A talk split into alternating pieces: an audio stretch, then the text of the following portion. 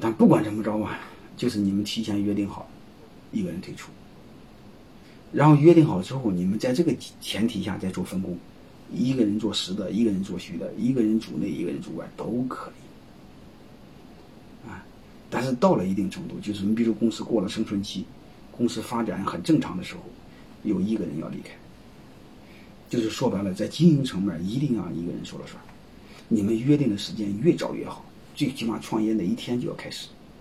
嗯，你比如我管什么，你管什么，你管打杂的，啊，或者你擅长你做你擅长的，不管怎么着，就一实一虚，啊，以内以外，就是以一个人为主，啊，到了一处一个人离开，离开当然有一种有一种方法去别的单位，还有一种回家，好好养孩子生孩子。我的很多同学开玩笑的说：“我怎么把我老婆搞回家呢？”我就让她不停多生孩子，孩子生的多了之后，他就忙不过来，他就回家了。但是你们的招儿哈，我不管，给你们建议。那你说他不愿意生孩子怎么？不愿意生孩子，你开建议一招，你可以明升暗降。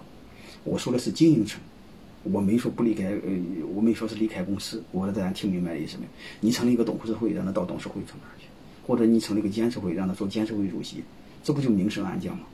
最起码经营层面、总经理层面是你说了算。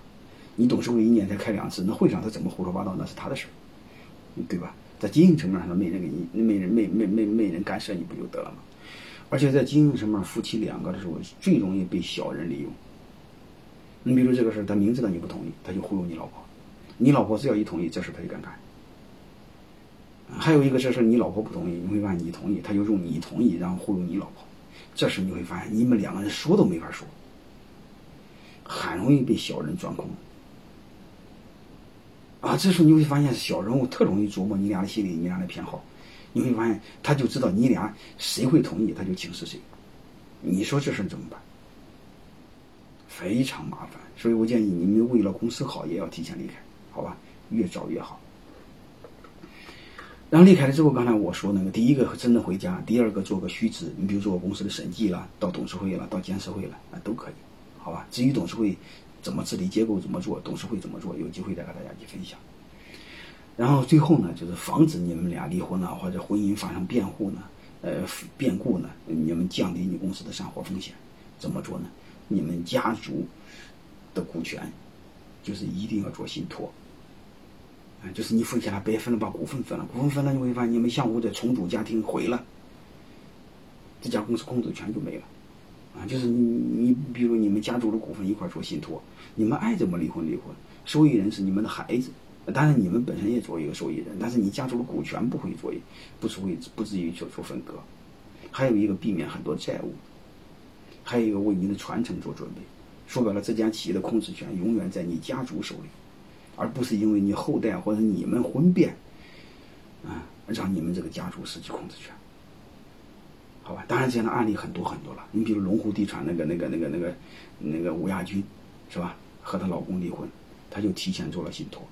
说信托了之后该怎么做怎么做，无非你享有对应的呃收益权。你比如一一个人一个月给你多少钱，几万、几十万都无所谓，你公司大嘛，那剩下就和你没关系了。剩下是谁？是家族基金的，甚至可以再成立个家族慈善基金的，或者是是反正后的时候剩下的是后代的。啊，而且这个控制权不受影响，所以这也是我们做夫妻创业首先考虑的这几点，好吧？